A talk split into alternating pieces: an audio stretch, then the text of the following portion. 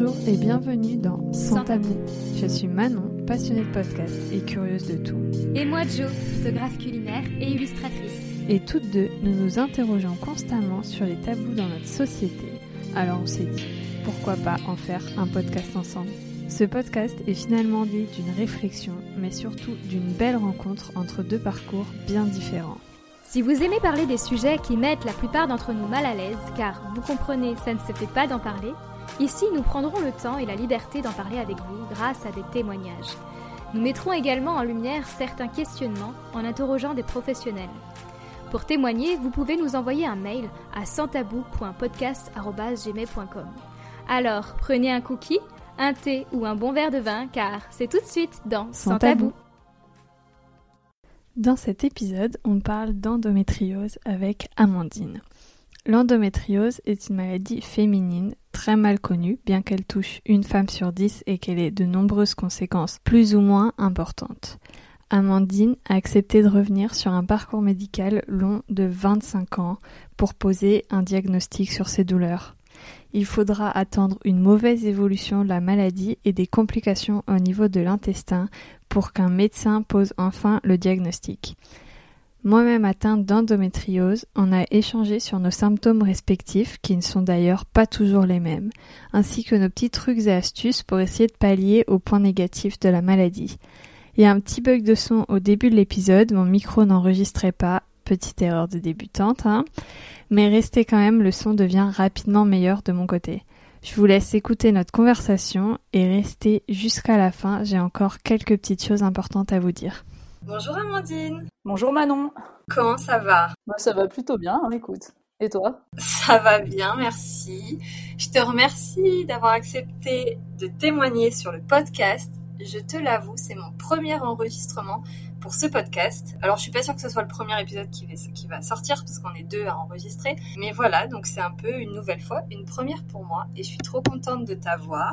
On va, je vais juste planter le décor. On va parler avec toi d'endométriose. Donc, l'endométriose, qu'est-ce que c'est? C'est une maladie féminine.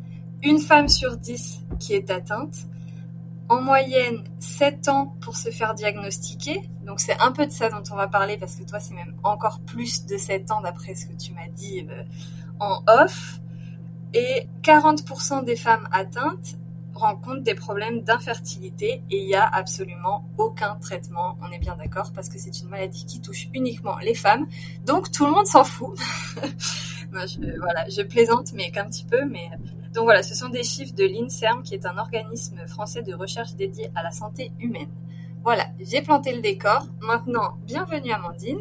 Est-ce que tu as envie de te présenter un petit peu? Bah du coup, je m'appelle Amandine, comme tu l'as dit déjà plusieurs fois, j'ai 38 ans. Ça marche. je vais commencer par le début un peu. Comment se passent tes premières règles? Est-ce que tu t'en souviens? Ah oui, je m'en souviens très très bien. Ça a été l'horreur dès ah le départ en fait. Euh, je saurais pas dire exactement. Je sais que j'étais en cinquième, donc j'avais 12 ou 13 ans quand j'ai eu mes premières règles. Et j'ai eu des douleurs dès le départ en fait. Des douleurs assez euh, horribles. Enfin, ça me traversait le ventre. Euh, j'étais malade, je vomissais, je faisais des malaises. Et donc au début, qu'est-ce qu'on te dit quand tu, tu as tous ces symptômes? Alors, quand je suis allée voir le médecin, on m'a dit Vous êtes jeune, c'est normal. Sauf que euh, au fil des années, c'est pas passé. J'ai continué à poser des questions au médecin. On m'a prescrit de la viscéralgine et, euh, et du spasfon. Donc voilà, donc j'ai pris essentiellement ça. Ça ne faisait pas du tout effet. À un moment donné, j'ai un médecin qui a décidé de me prescrire la pilule. J'étais complètement contre le fait de prendre des hormones, mais euh, j'ai quand même essayé pendant deux ans.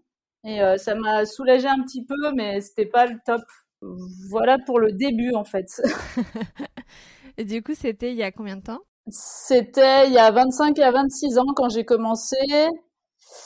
Et puis euh, jusqu'à à peu près mes 20 ans, quoi. Ça, c'est la place jusque mes 20 ans. Ouais, donc en fait, même à l'époque, on ne parlait pas du tout de, d'endométriose, j'imagine. Non, mais puis ils s'en moquaient complètement, en fait. Non, ouais. C'était pas grave, j'étais malade un jour par mois. Euh, mes parents étaient très inquiets. Enfin, je, je revois mon père euh, en train de me faire des bouillottes euh, pour essayer de me soulager, mais ça faisait rien. Au contraire, ça me faisait vomir. Enfin, c'était l'apocalypse, quoi. Ah ouais, horrible. En vrai, je... moi je pensais que j'avais des règles horribles, mais euh, il y a pire. Hein et puis euh, après, donc on a cherché euh, à trouver des traitements. Donc euh, mon père voyage beaucoup, il est parti au Burkina Faso, il a essayé de demander à des guérisseurs qui n'avaient pas de traitement à part des tisanes, mais que j'ai pas pu boire parce que c'était trop amer et ça me faisait vomir aussi, donc c'était pas la peine. Et après, je suis passée sous des anti-inflammatoires qui m'ont été prescrits par des médecins burkinabés en fait. D'accord. Ça m'a soulagée, mais ça me bousillait l'estomac, donc euh, à un moment donné, j'ai dû arrêter. Eh ouais. Voilà, qu'est-ce que je peux dire d'autre euh, Après, j'ai trouvé en homéopathie et en phytothérapie, en fait. Donc, j'ai pris de l'huile essentielle de basilic et j'en prends encore. Et c'est la seule chose qui me soulage un peu et qui me provoque pas d'effet secondaire. Ah, j'avais jamais entendu parler de du basilic. En tout cas, on parle souvent de la verveine ou des trucs comme ça. Et j'avais jamais entendu parler de, du basilic. Alors normalement, le basilic, c'est pour tout ce qui est digestif, euh, plus que tout ce qui est gynéco. Mais moi, ça fait effet parce que je pense que du coup, j'ai souvent euh, un transit compliqué au moment de mes règles, donc ça doit provoquer aussi des douleurs. Euh, enfin, ça doit me provoquer des douleurs au niveau de l'intestin, et du coup, ça soulage des, l'une des douleurs et ça m'aide à aller mieux quoi. Mais en fait, l'endométriose, c'est une maladie hyper complexe, complexe parce que elle peut prendre des formes euh, complètement différentes d'une femme à l'autre et les symptômes peuvent être complètement différents et il y a le dérèglement du de l'appareil digestif en fait dans, dans ces symptômes donc euh, il y a ça effectivement le dérèglement de l'appareil digestif le dérèglement de l'appareil urinaire euh, ça fait des, comment je pourrais dire, euh, euh, je me souviens plus du terme.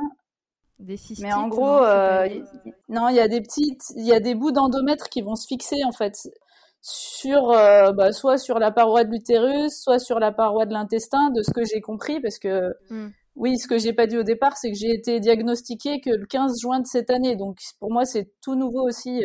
Ouais, donc 15 juin 2021. C'est ça. Je ne sais pas quand sortira l'épisode, hein, c'est pour ça que je précise, euh, je précise la date. Et donc, tu as été diagnostiqué en 2021, mais du coup, pendant 20 ans, tu as été dans une espèce d'errance médicale, quoi. Pendant 25 ans. 25 ans, ouais, c'est énorme. C'est énorme, et en plus, au fil du temps, alors maintenant que je sais que j'ai de l'endométriose, euh, j'ai fait un petit peu une rétrospective de tout ce que j'avais vécu, et je sais que c'est lié à ça, mais au fil des années, ça s'est aggravé. Ouais, c'est ça. En fait, le problème de l'endométriose, c'est qu'à chaque... Je suis pas du tout une experte, hein, mais j'aimerais bien un jour avoir quelqu'un d'expert sur le sujet. En fait, le problème de l'endométriose, c'est qu'à chaque règle, ça, ça, peut grossir.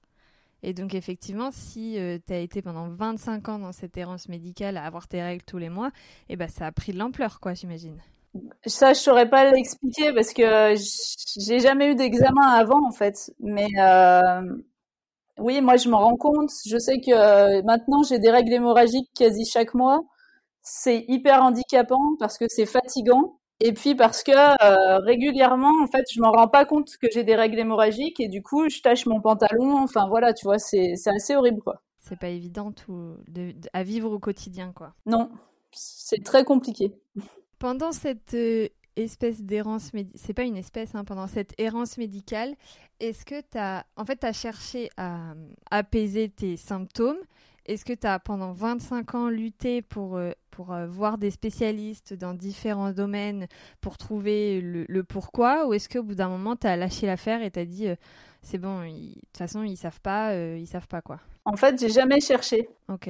Dès l'instant où on m'a dit euh, c'est normal, euh, t'es jeune, c'est pas grave, euh, moi je me suis résignée tout de suite.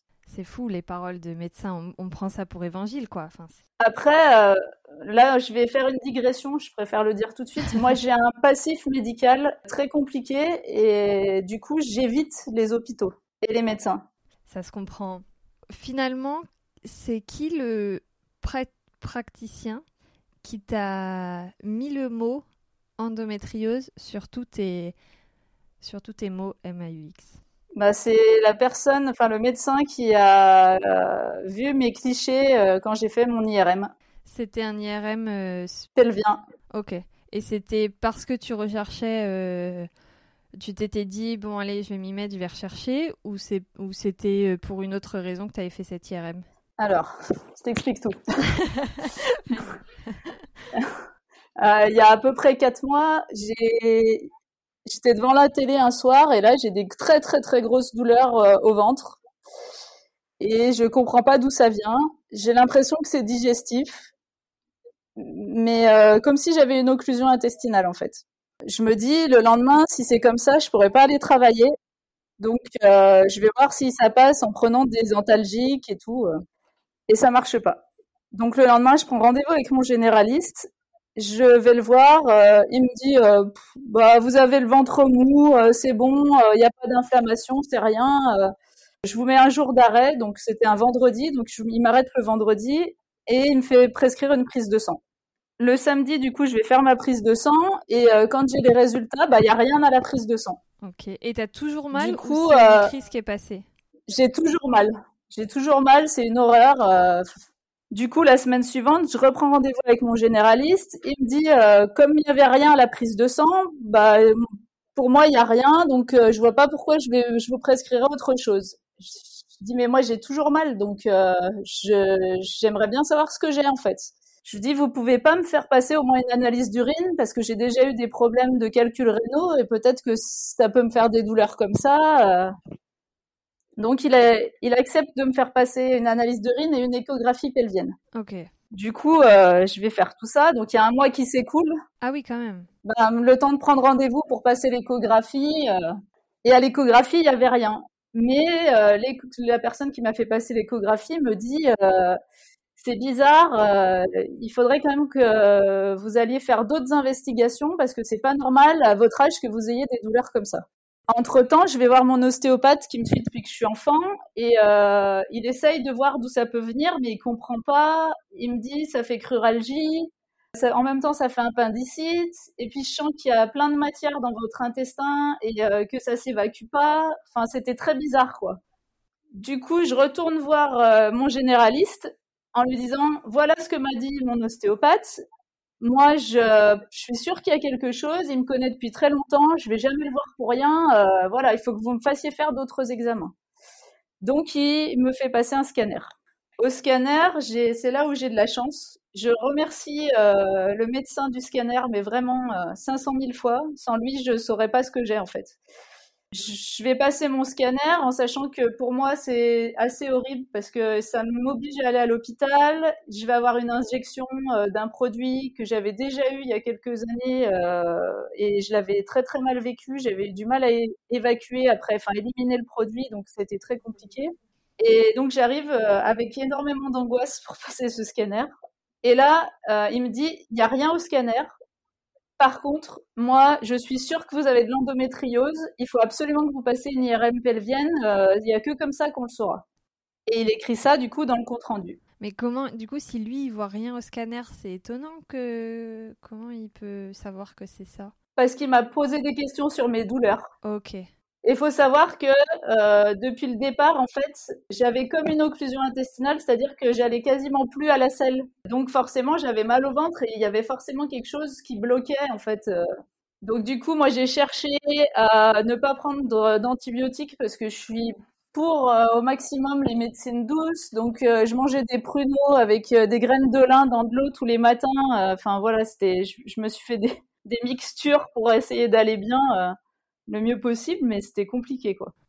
Voilà. Et du coup, euh, pendant ces quatre mois, ça a été fluctuant. C'est-à-dire qu'au début, j'ai eu très très mal. Après, j'ai eu un peu moins mal. J'ai eu deux autres phases de crise. Et le reste du temps, j'ai toujours une douleur, mais euh, je me tords pas de douleur non plus, tu vois. Mais j'ai une douleur permanente. Et encore actuellement, j'ai une douleur permanente. Ah ouais, c'est un enfer. C'est compliqué, oui. Et tu vas faire cette. Euh, c'est un IRM pelvien qui te prescrit, tu m'as dit? Alors là, ça a été encore la guerre avec mon généraliste avant, tu vois. Ah J'ai repris rendez-vous. Je lui dis, il faut me faire passer un, une, euh, oui, un IRM pelvien. Il me dit, euh, non, de toute façon, si c'est de l'endométriose, en gros, on s'en fiche parce que il suffit de prendre un contraceptif et ça réglera le problème. Et là, là, je m'énerve en fait. Ouais, tu m'étonnes. Là, je m'énerve et je lui explique que c'est écrit dans le compte rendu euh, et que de toute façon, moi, je vais aller, euh, je veux aller passer cette IRM. Et là, il me dit, mais de toute façon, ça fait pas assez longtemps que vous avez des douleurs. Je lui dis, comment ça, ça fait pas assez longtemps? Ça fait quatre mois que vous avez des douleurs. Vous avez pas de douleurs quand vous avez vos règles? Je dis, bah si, en fait, j'ai des douleurs tout le temps, sauf que vous m'avez jamais posé la question. Et du coup, bah là, il m'a prescrit mon IRM, quoi. Ouais. Ils sont, en fait, ils sont pas du tout formés euh, sur, sur cette maladie, quoi. C'est incroyable. Bah, ils sont très mauvais en psychologie, surtout déjà. Oui, aussi. Parce que quand même, je suis partie en sortant de ce rendez-vous où il me prescrit mon IRM, mais il y croit pas du tout, avec euh, ce qu'on appelle du colopeg. C'est ce qu'on donne généralement quand on fait des coloscopies pour euh, vider l'intestin, avec trois mois de prescription avec ce traitement-là, qui est un traitement irritant pour l'intestin, et euh, en sachant qu'on savait pas ce que j'avais encore. Donc je prends ce colopeg, mais ça ne fait rien, et ça augmente mes douleurs. C'est fou. Non mais moi j'ai du mal à comprendre que quand tu es médecin, tu prescrives des trucs sans être sûr de ce qu'il y a en fait. Enfin, je sais pas. Moi, ça me, je, ne comprends pas. Je ne comprends pas. Ils ont peut-être des bonnes raisons, hein, mais mais moi, je ne comprends pas. bah, en fait, ils ont un protocole médical. Et le protocole, il dit pas, euh, il faut savoir être sûr ce qu'il y a avant de prescrire des trucs euh, pas bons pour le corps, quoi. J'ai l'impression, en tout cas. Enfin, moi, de mon vécu, je le vis comme ça. Ouais, c'est ça. Est-ce que tu t'étais posé la question avant, euh, parce que ça doit faire quelques années, quelques petites années qu'on entend parler de l'endométriose, est-ce que c'était quelque chose dont tu avais entendu parler? Est-ce que tu t'étais posé la question par rapport à tes symptômes à toi? Alors, dans ma famille, j'ai une petite cousine qui est atteinte d'endométriose avec une forme très grave, en fait, très handicapante. Donc, je savais ce qu'était l'endométriose. Mais à aucun moment, je me suis dit que je pouvais avoir ça, en fait. D'accord. Dans ma tête, euh, je me suis dit, mais les médecins me l'auraient dit. Ah oui, oui, mais non. eh ben non. Ben voilà, exactement, mais non. Et puis, ce qui a été mon erreur, c'est que, enfin, mon erreur entre guillemets, c'est qu'à un moment donné, moi, j'ai arrêté de parler de mes règles douloureuses, que comme j'étais jamais écoutée, ben, je voyais pas l'intérêt, quoi. Est-ce que c'est quelque chose dont tu as quand même, avant d'arrêter d'en parler, est-ce que c'est quelque chose dont tu as essayer de parler avec des copines, avec, des, avec ta famille, avec... ou est-ce que c'est quelque chose qui était euh, tabou et c'est euh, chacun garde ça pour soi, euh, ces règles, c'est faut pas en parler quoi. Alors avec ma famille, j'ai toujours parlé de tout. Il n'y a jamais eu de soucis en fait. J'ai de la chance d'avoir des parents très ouverts de ce point de vue-là. Avec mes amis proches, j'en ai parlé par contre, mes amis du collège, lycée, j'en parlais pas en fait. J'avais un peu honte euh, d'être malade. Et puis en plus, on me renvoyait le fait que finalement j'étais un peu douillette, quoi, puisque c'était quantité négligeable mes douleurs. Non, mais c'est fou, c'est fou. Mais les gens qui disent qu'on est douillette, mais prenez la douleur ne serait-ce qu'une heure et vous ne vous relevez pas. non, mais les hommes, c'est encore pire, les hommes qui disent qu'on est douillette. Mais allez-y, prenez notre place. Vraiment, je, vais m'énerver. mais euh, ah ouais, non, mais c'est incroyable. Surtout qu'il y a quelques années, en Angleterre, il y a eu un article qui a été publié et qui euh, dit que les douleurs de règles sont l'équivalent d'une douleur d'infarctus quand même. Hein. Ah j'avais pas vu cette information passer. Il faut, il faut que je la digère parce que c'est ah ouais, ça fait beaucoup hein. Bah c'est oui, c'est énorme. Mm. Et puis moi, c'est invalidant dans le sens où euh, quand j'étais au collège et au lycée, euh, mes parents venaient me chercher régulièrement parce que je tenais plus debout en fait. Donc ça t'a quand même euh, empêché d'aller en cours Est-ce que ça a pu t'empêcher d'aller travailler aussi? Est-ce que ça t'a posé des, des problèmes dans ta vie sociale? Dans ma vie sociale, oui. Parce que parfois euh, je prévois d'aller euh, je sais pas au restaurant avec des copines et si c'est ça, tombe sur cette période-là bah c'est cuit en fait. Je suis obligée d'annuler. Dans ma vie professionnelle j'ai l'impression que j'ai conditionné mon corps pour que mes règles tombent euh, les mercredis et les week-ends puisque je suis prof. Donc du coup c'est les jours où je travaille pas. Et généralement ça tombe toujours ces jours-là ouais le, le, corps est incroyable enfin je trouve je trouve qu'il est incroyable. Se, caler sur le rythme euh, comme ça, parce qu'en fait, comme t'es prof, t'as pas le droit, enfin, t'as le droit d'être malade, mais, Mais en fait, t'as pas vraiment le droit parce qu'il faut te lever le matin pour aller donner le cours, quoi. Après, euh, ça m'arrive que ça arrive en classe. Hein. C'est pas, ça marche pas à 100%, mais euh, mais du coup à ce moment-là, bah, mes élèves, je leur explique que j'ai mal au ventre et que je vais rester contre le radiateur à peu près toute la journée et qu'il va falloir qu'ils se déplacent. Et j'envoie un élève écrire à ma place au tableau en sachant que je suis enseignante en classe de CP. Ah d'accord. Ils savent pas trop bien écrire encore. Hein C'est ça, mais bon, ça fait partie euh, du jeu.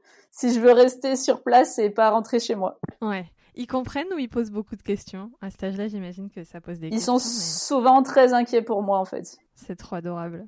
Depuis que je suis enseignante, donc euh, ça doit faire à peu près 12 ou 13 ans, une seule fois j'ai dû partir du boulot à cause de ça. Ah ouais, c'est quand même euh, un beau score. Enfin, je trouve que c'est courageux. Bah, en fait, je vomissais, donc c'était impossible de rester en classe. tu m'étonnes. voilà, et puis aussi, si je peux rajouter un truc ou deux. Oui, bah tu rajoutes tout ce que tu veux. Hein. J'ai eu une grosse période où j'ai fait du sport, en fait. Du sport euh, de manière très intensive. Donc, je pratique le monocycle euh, à haut niveau en, en compétition aussi internationale. Et quand j'ai eu ces périodes où je faisais beaucoup de sport, plus de 10 heures par semaine, j'ai eu beaucoup moins de douleurs. Donc ça, ça m'a bien aidé en fait euh, à ce moment-là. Ah, je savais pas qu'il y avait un lien, euh... enfin qu'il pouvait y avoir un lien et que le fait de faire du sport pouvait euh, pouvait diminuer les douleurs. C'est plutôt bien. Enfin, c'est plutôt cool, je trouve. Après, peut-être pas tous les sports, ça doit dépendre. Je sais pas. Moi, je sais pas, c'est le hasard hein, qui a fait que je suis tombée là-dessus, mais.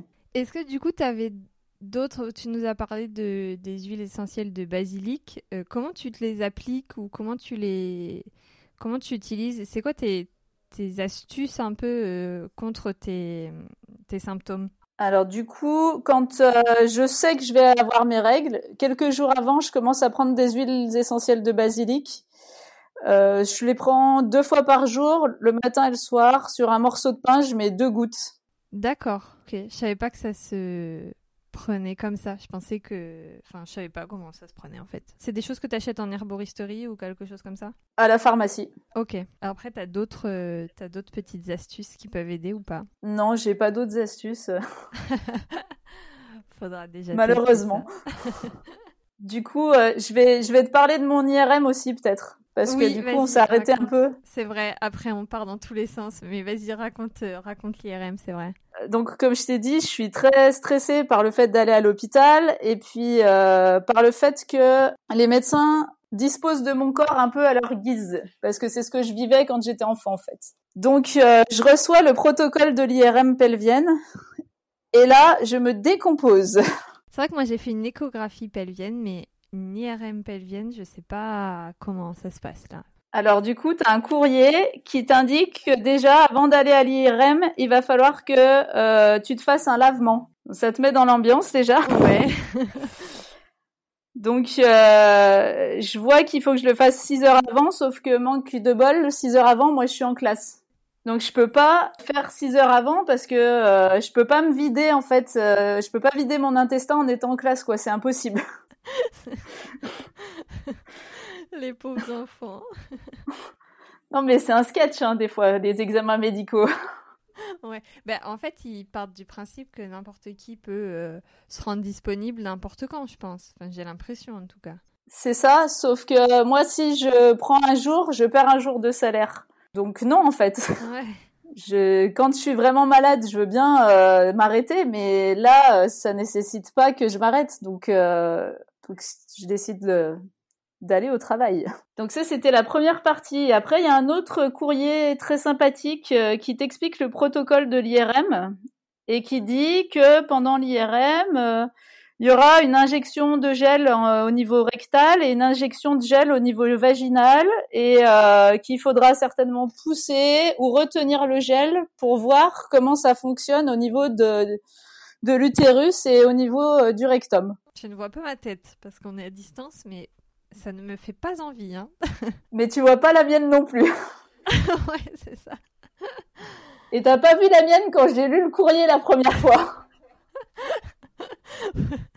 ouais, c'est clair que, ok, c'est ok, c'est une information à digérer un peu.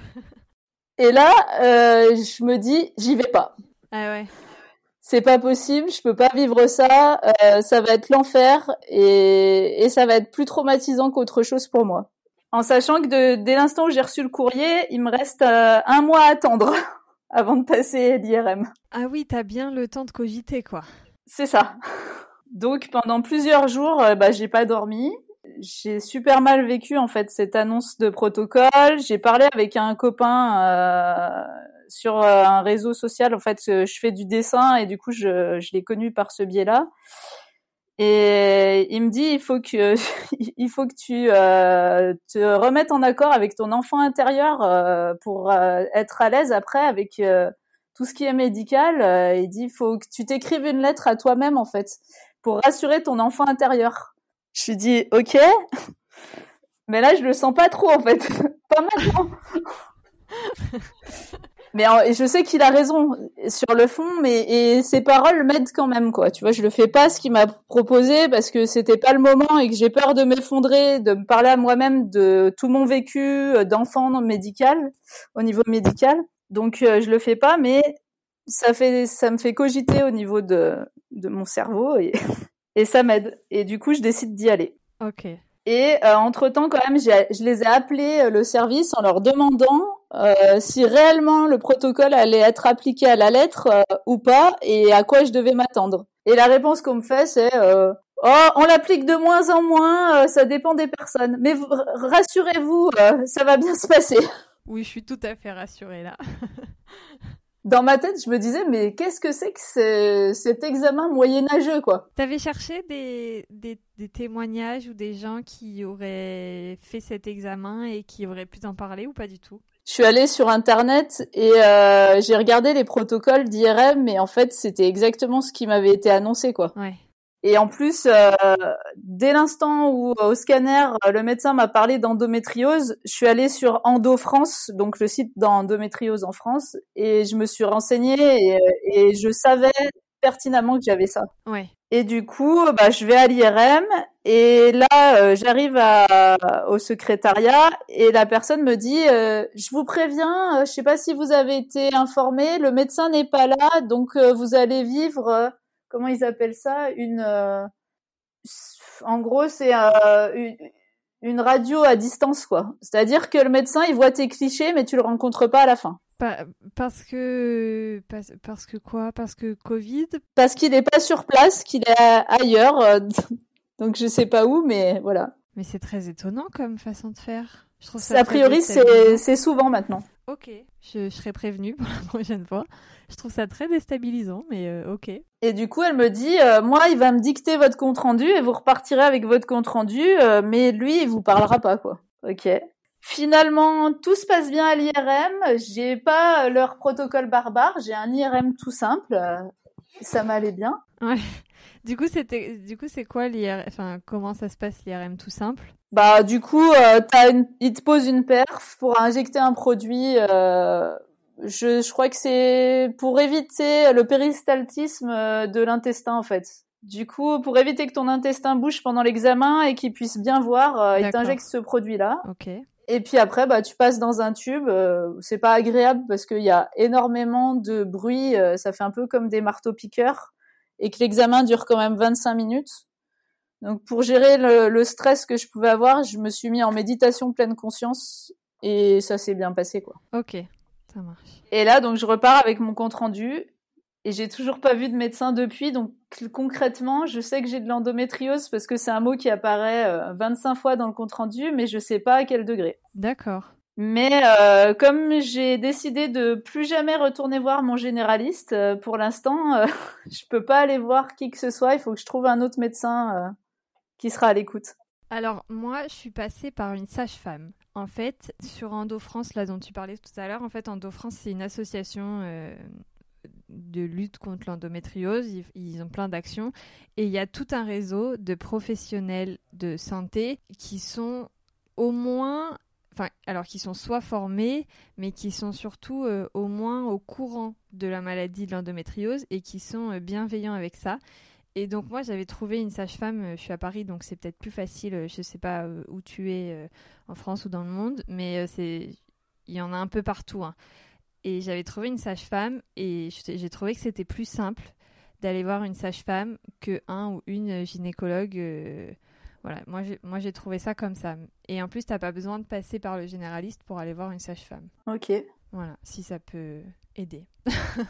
Mais moi, je vais aller dans un centre spécialisé, je pense, endométriose, parce que je pense que mon intestin est atteint en fait. Et, eh oui. et il faudra certainement euh, à terme que j'ai une chirurgie. Et du coup, euh, quand il y a une chirurgie, il faut qu'il y ait plusieurs médecins en fait. Tu as plusieurs spécialistes qui vont s'occuper de, de ton cas entre guillemets. Et, euh, et je préfère qu'il y ait tout dans un centre plutôt que d'aller voir euh, d'un côté euh, un gynéco, de l'autre euh, un spécialiste euh, au niveau de l'intestin, là j'ai oublié son le nom, enfin un gastro-entérologue, un urologue si jamais ça a migré au niveau de ma vessie. Après il faut voir un sophrologue et un psychologue. Enfin je préfère que tout soit centralisé et pas avoir à courir à droite à gauche. C'est vrai, ouais. Et du coup, depuis que j'ai cette endométriose, bien évidemment, j'ai rencontré plein de gens qui ont de l'endométriose, donc je vais avoir des adresses très rapidement euh, et je pourrais prendre mes, rendez-vous sereinement avec des gens qui s'y connaissent quoi. Ouais, c'est ça. Une fois qu'on sait qu'on va avoir euh, accès à des professionnels bienveillants sur le cas, et eh ben c'est plus simple de, j'imagine. Hein. Enfin, moi j'avais pas de problème avec le corps médical, mais j'imagine que dès que tu sais qu'ils vont être bienveillants avec euh, cette situation, c'est plus facile de prendre des rendez-vous ça sera difficile quand même parce que pour moi c'est ancré en moi euh, ces, ces, problématiques avec les médecins, mais de savoir que je vais être entourée par des gens qui déjà vont m'écouter, ça change, ça fait beaucoup. Ouais. Là, pour te dire, il y a deux jours, euh, j'ai vu une acupunctrice parce que ils préconisent euh, d'aller voir un, un acupuncteur sur Endo France. Et cette personne, on me l'avait recommandé parce qu'elle voit souvent des femmes qui ont des problématiques d'endométriose. Donc elle m'a fait de l'acupuncture, elle va me soigner en médecine chinoise euh, mes douleurs et a priori elle a des très bons résultats. Pour l'instant j'attends mon traitement donc je peux pas dire encore euh, si ça va être efficace ou pas mais j'ai espoir en tout cas que ça marche. C'est super, enfin ça, sera super si ça marche mais euh, mais ouais c'est je savais pas pour l'acupuncture. Moi on m'avait conseillé plutôt tout ce qui est nutritionniste alors pas pour faire un régime machin et tout, mais juste pour... Euh, il y a des nutritionnistes spécialisés dans, dans l'endométriose et donc il y a des régimes adaptés qui permettent euh, d'éviter bah, les inflammations en fait.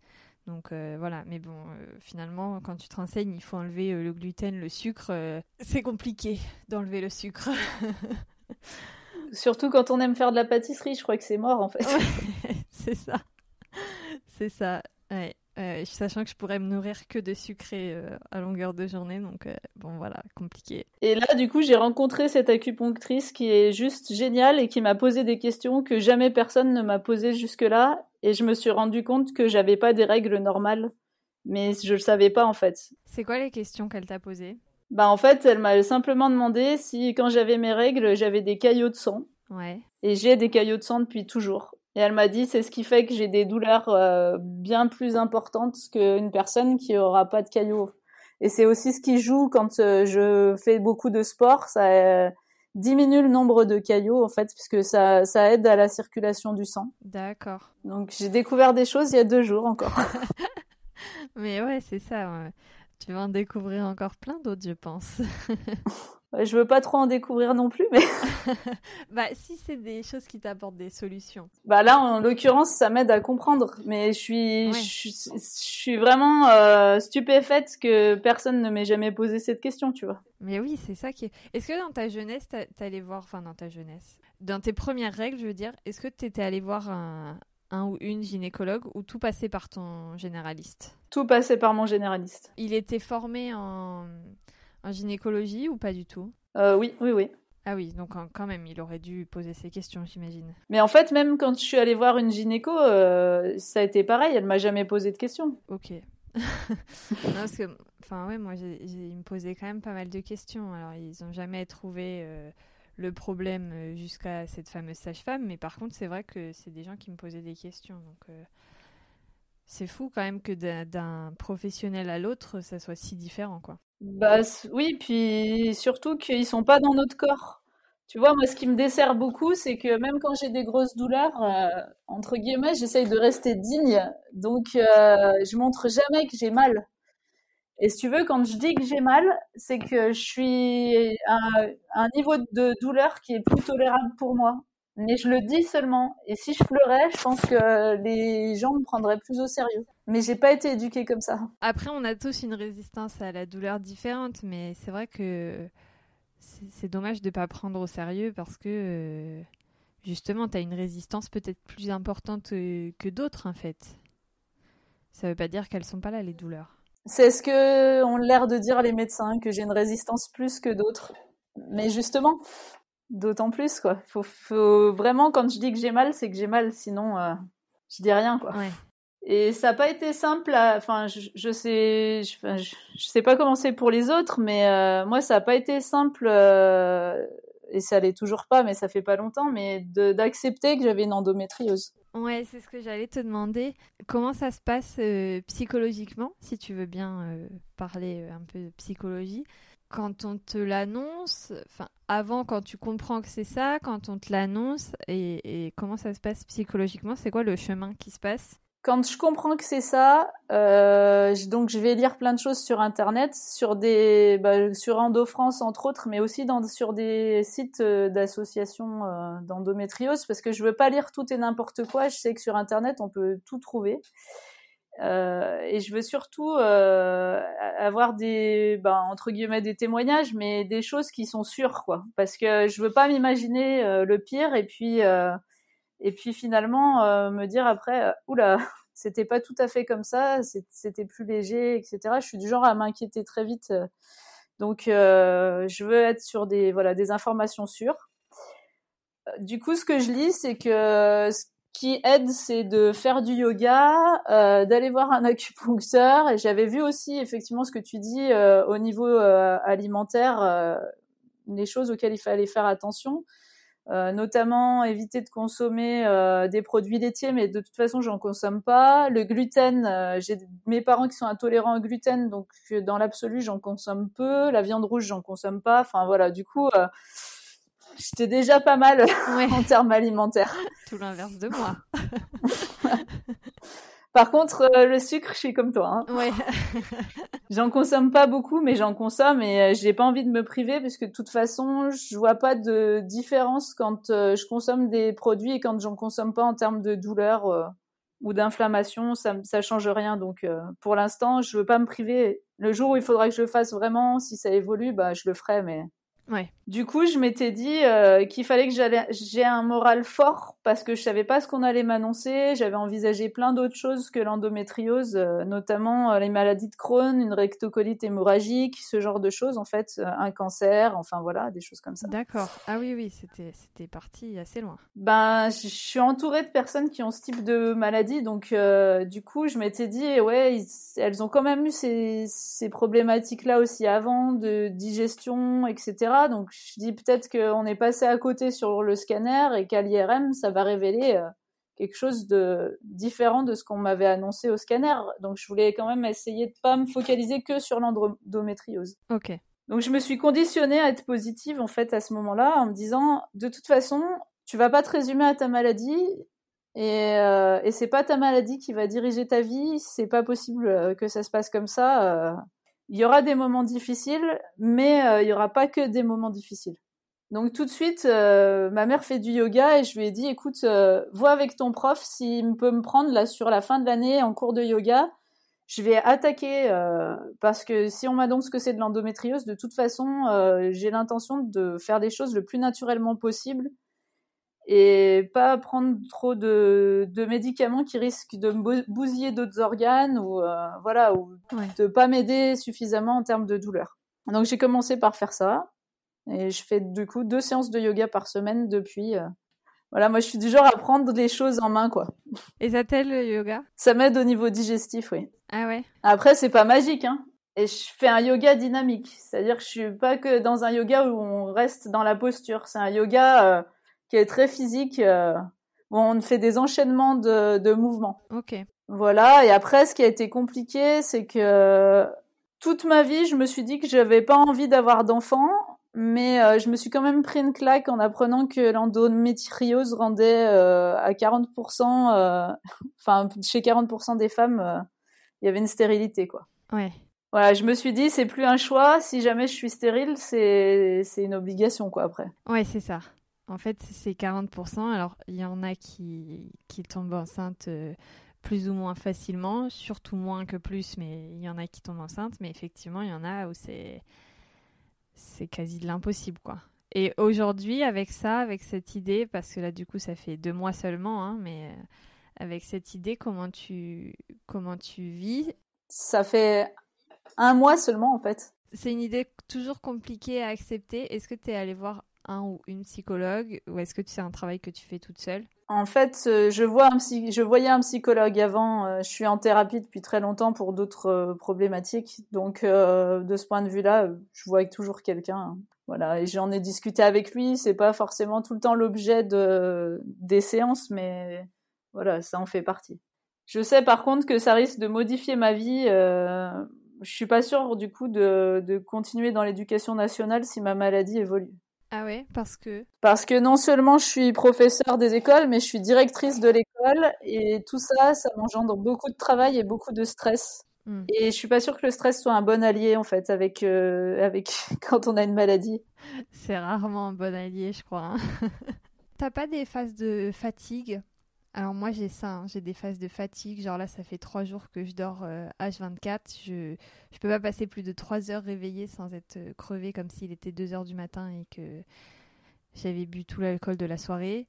Est-ce que tu as aussi ces phases de fatigue ou pas? Ah ouais, tu fais ce genre de choses toi, tu bois tout l'alcool de la soirée. Non, je ne bois pas d'alcool en plus alors. mais clairement, j'ai cette impression, quoi. Hier, il était 15h, j'avais fait une sieste à midi et j'étais, mais il faut que je mette des allumettes euh, dans mes yeux pour tenir debout, quoi. Mais euh, est-ce que ça fait partie de tes symptômes? En fait, euh, oui, je suis fatiguée. Je, suis beaucoup plus fatiguée depuis 4 mois, depuis que j'ai mes douleurs euh, au niveau de l'intestin. Et quand j'ai mes règles, ça me couche pendant 3 jours là maintenant. C'est plus une journée, c'est 3 jours. Ah oui, c'est que vraiment ça a pris de l'ampleur là euh, ces, ces, derniers mois, quoi. Oui, c'est terrible. Je ne peux pas décoller en fait. Je, je, je sors pas de mon lit. Ouais, c'est ça, c'est tellement handicapant. Enfin puis c'est tellement. Après, moi, je, je m'écoute jamais en termes de fatigue. du coup, euh, même si je suis fatiguée, je fais quand même ce que j'ai à faire. J'aurais écouté des podcasts jusqu'à 3 heures du matin. ça t'a marqué, ça hein? Mais oui mais oui, tu as écouté un podcast jusqu'à 3 heures du matin. Mais moi, je m'endors, c'est pas possible. J'ai besoin de. en fait, j'en ai écouté deux d'affilée, c'est surtout ça. Ouais, c'est ça, c'est vrai. Bah hier, j'ai tenu jusqu'à une heure et demie hein, pour euh, l'autre podcast que j'ai écouté. Mais moi, après 22h30, même en regardant la télé, je m'endors. Donc. Euh. Et c'est pour ça que je dis que je serais certainement amenée à devoir changer de boulot. Parce que je suis tellement habituée à pas m'écouter et à avoir du boulot par-dessus la tête euh, sans arrêt que ça, ça va m'empêcher aussi de prendre soin de moi. Mm. Il, faut, il va falloir qu'à un moment donné, je, je m'écoute et que j'écoute le fait que mon corps me dise qu'il est fatigué et qu'il a besoin de repos. Ouais. Je dors à peu près 5 heures par nuit euh, quand, dans l'année, en fait. C'est... Oh là là, mais je ne sais pas comment tu fais. Et puis t'es debout toute la journée, enfin, quand t'es... t'es, t'es oui, je suis en action tout le temps, j'adore. mais, euh, mais par contre, tu vois, quand c'est les vacances, euh, je peux dormir 24 heures, quoi. Ah ouais, c'est la pression qui redescend. Euh. C'est ça. Je me, je me, laisse aller. Là, je l'ai pas encore fait. Ça fait quelques jours que je suis en vacances et, et mon corps me crie au secours là. Je pense que ce week-end, il va falloir que je me laisse dormir. Donc ça va, tu t'écoutes un petit peu quand même. T'attends pas de t'évanouir pour aller te reposer. Euh, non, j'attends pas de m'évanouir, mais souvent c'est ma tension qui me rappelle parce que j'ai des chutes de tension liées à la fatigue. Mais euh, enfin, moi, du coup, c'est aussi. Euh, enfin, je, sais pas si c'est lié à l'endométriose, mais c'est pareil. C'est c'est pendant la période de règles, c'est chute de tension, c'est je dors H24, c'est une journée, je deux jours même presque, je peux pas me lever. Enfin, c'est ouais, ouais, c'est chiant. Est-ce que ça te fait des, des coups de déprime un peu aussi quand t'as tes règles? Moi, le moindre truc, je pleurerais en fait. Enfin, tu vois, si je vois euh, quelque chose de touchant sur, euh, je sais pas, sur Internet ou si j'écoute un podcast un peu touchant, je suis effondrée. En fait, au niveau hormonal, c'est le chaos. Ouais. Non, mais. Alors, moi, c'est la, la semaine euh, avant, euh, en, général. Mais après, moi, je suis hyper émotive euh, de base. Je suis pas. Enfin, peut-être, mais je, je m'estime pas hyper sensible, vraiment, comme très fortement, mais hyper émotive très fortement. C'est-à-dire que, par exemple, tout à l'heure, juste avant, j'avais un rendez-vous euh, professionnel. Et en fait, ça s'est tellement bien passé. J'ai tellement aimé l'énergie de la personne avec qui j'étais que quand cette personne a raccroché, je me suis mise à pleurer de, de, de, de joie. Enfin voilà, donc c'est c'est de l'hyper émotivité, mais tout le temps. Alors est-ce que c'est lié à ça? Je ne sais pas. Mais avant les règles, de toute façon, le, le- c'est le chaos, euh, chaos émotif, hein, ça c'est sûr. Moi, je sais que j'ai deux jours où c'est catastrophique. Hein. Mais c'est que de la tristesse ou c'est amplifié sur toutes les émotions? Non, c'est vraiment euh, plus sur la tristesse, tu vois. Ah ouais. Mais parce que ça, je pense que c'est aussi en lien avec la fatigue que ça m'occasionne. Oui. Moi, je suis plus, euh, je suis aussi hypersensible. Enfin, moi, j'aime pas dire le mot hypersensible parce que pour moi, le mot hypersensible, c'est lié au sens. Ouais. Tu vois, l'odorat, l'ouïe, tout ça. Donc, euh, je dis, je suis très sensible. Oui, c'est ça, ouais, ouais. Voilà. Moi, c'est plus que j'ai l'impression que ce mot, il est stigmatisé euh, à tort parce que je trouve que c'est une qualité plus qu'autre chose de. Pour moi, c'est ressentir les. Enfin, du coup, en fait, voilà, chacun l'interprète selon soi-même, mais pour moi, c'est ressentir les émotions plus fortes. Et pour le coup, je suis une vraie Je éponge. suis d'accord avec toi. Je suis d'accord avec toi et, et euh, voilà. Donc moi, je fais partie des personnes très sensibles, mais euh, moi, c'est intériorisé. Je vais pas sauter de joie ou Ah ouais. ça se verra pas forcément. Ouais, faut que, faut que les émotions, elles, elles sortent. Mais c'est bien, hein, c'est ce qu'il faut. Moi, c'est pas toujours très normal. Hein. Je sais pas s'il y a normal ou pas normal, mais il y a comment chacun se sent. Est-ce que, euh, je repars sur l'endométriose, est-ce que c'est quelque chose, euh, par exemple, est-ce que dans ton travail on le sait Est-ce que ta famille, bah du coup tu disais que ta famille, tu parlais de tout avec eux, mais dans, tes amis, est-ce que c'est quelque chose que un peu tout le monde sait et, au moins euh, les gens savent le pourquoi du comment tu peux être dans cette position, pas bien ou pas? Ou est-ce que c'est quelque chose que tu gardes pour toi? Alors, euh, quand j'avais que des règles douloureuses, entre guillemets, quand il n'y avait pas eu le diagnostic d'endométriose, euh, ma famille était au courant, certains de mes amis, mais c'est tout. Au travail, personne ne le savait, euh, j'en avais jamais parlé. Et là, ils ont suivi en fait mon errance médicale. Ils étaient inquiets pour moi, mes collègues. Toutes mes collègues, du coup, femmes, sont au courant que j'ai de l'endométriose. Mes collègues hommes ne le sont pas, pas parce que je veux pas en parler, mais parce que je pense que eux ont pas osé me poser la question. Ils étaient gênés, je pense. Ouais. Tu vois, c'est plus dans ce sens-là parce que euh, là, bon, mon ami dont je parlais tout à l'heure, euh, qui est un garçon, euh, et ben, il est au courant de tout. Moi, je, enfin, j'ai pas de tabou en fait par rapport à ça. Ok, c'était un peu le- ma question, effectivement, déguisée. le podcast ne s'appelle pas. Pas si bien déguisé que ça. en fait. Ouais, c'est ça. en même temps, c'est le nom du podcast, est-ce qu'on pouvait s'en douter Je- si si c'était tabou, je pourrais pas en parler dans un podcast. On va être clair là-dessus. euh. Exactement. Il me reste un sujet. Je voulais te demander, est-ce que ça a été ou c'est un problème dans ta sexualité? Parce que je sais que l'endométriose, ça peut aussi euh, provoquer des douleurs pendant les rapports sexuels. Donc, est-ce que si tu as une sexualité hétérosexuelle, bien sûr, parce que c'est vraiment la pénétration qui, qui fait mal, il me semble, mais je ne suis pas sûre de ce que j'avance. Donc, peut-être que. Enfin, bref, voilà. Est-ce que c'est un problème ou ça a été un problème dans ta sexualité? Alors, je pourrais pas répondre à ta question parce que je n'ai pas de sexualité. Ok, très bien. Et bah comme ça, c'est... Donc, et j'ai pas, j'ai pas échangé avec des gens à ce sujet-là, donc je pourrais pas citer d'exemple non plus. Donc, euh, Ça marche. Non, mais de toute façon, c'était ton ressenti à toi que je voulais, donc, euh, donc très bien. Est-ce que tu as quelque chose à rajouter? J'avais une dernière question très pertinente et je l'ai oubliée et je l'ai pas notée. Est-ce que tu as quelque chose à rajouter sur ce parcours euh, avec l'endométriose? J'ai quelque chose à rajouter. Quelle était cette question très pertinente? Mais je ne sais plus. J'y ai pensé, en vrai, j'y ai pensé hier soir en me couchant. J'ai dit, ah tiens, la dernière question du podcast, ça sera ça. Et je me souviens m'être fait cette réflexion. Et je me souviens plus, c'était quoi la question Et j'étais en phase d'endormissement et je pouvais pas écrire. Mais euh, donc, Prends ton téléphone, écris dans ton téléphone. Franchement, c'est Ah la seule ouais. question que j'attendais. Ah ouais, non, mais je. Mais c'est pas grave. Je vais faire comme si tout allait bien et que j'avais une question super pertinente à la fin. Pour l'instant, est-ce que tu as quelque chose à rajouter pendant que je réfléchis? Non, moi j'ai fait le tour. Voilà, c'est surtout ben, peut-être dire euh, aux femmes, aux jeunes filles qui vivent ça, de bien en parler autour d'elles, que ce soit avec leur médecin ou avec des copines ou avec euh, tout le monde, de pas avoir honte d'en parler parce que de toute façon ça fait partie de la nature. Et puis euh, parce que si elles ont des grosses douleurs, c'est pas normal. Encore une fois, c'est pas normal. Ouais. Bah, je pense que c'est un beau mot de la fin. J'ai pas ma question super pertinente. hein.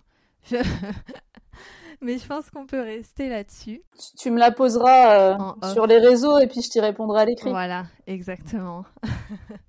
Merci beaucoup, Amandine. Bah, merci beaucoup à toi surtout d'avoir pris le temps. Bah toi, moi c'est mon travail, enfin c'est mon travail, c'est mon plaisir. Merci à toi de t'être livré euh, sans concession et sans tabou. Et moi je dirais aussi merci à Jo Oui, parce que j'aurais pas été mise en lien avec toi s'il n'y avait pas eu Jo. c'est vrai. Et au-delà, merci à Gabriella parce qu'en fait je vous aurais pas connu par Gabriella sans Gabriella en fait. Et oui, du coup, je vais essayer de ça. recontextualiser euh, rapidement. On parle de, de Gabriella. Alors moi, du coup, j'ai un autre podcast qui s'appelle Le Départ, petit moment autopromo, dans lequel j'ai interrogé euh, Gabriella sur ses changements de vie, parce qu'elle a changé de vie euh, pour vivre sa meilleure vie aujourd'hui. Et en fait, euh, elle racontait qu'elle avait créé une formation qui s'appelle Vivre Food, dans laquelle je suis et dans laquelle Jo est. C'est comme ça que nous deux on s'est rencontrés et dans laquelle tu es aussi.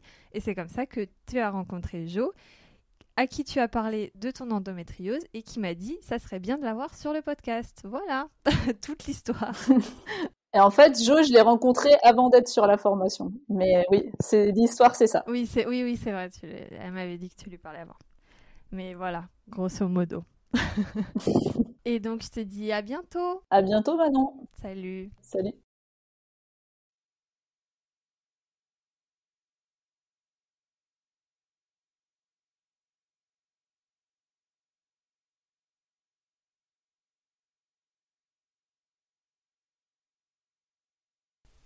Bon, je n'ai pas retrouvé ma question de la fin super pertinente, donc je n'ai pas pu la poser à Amandine en off, mais c'est pas grave, elle devait pas être si pertinente finalement. Merci d'avoir écouté l'épisode entièrement.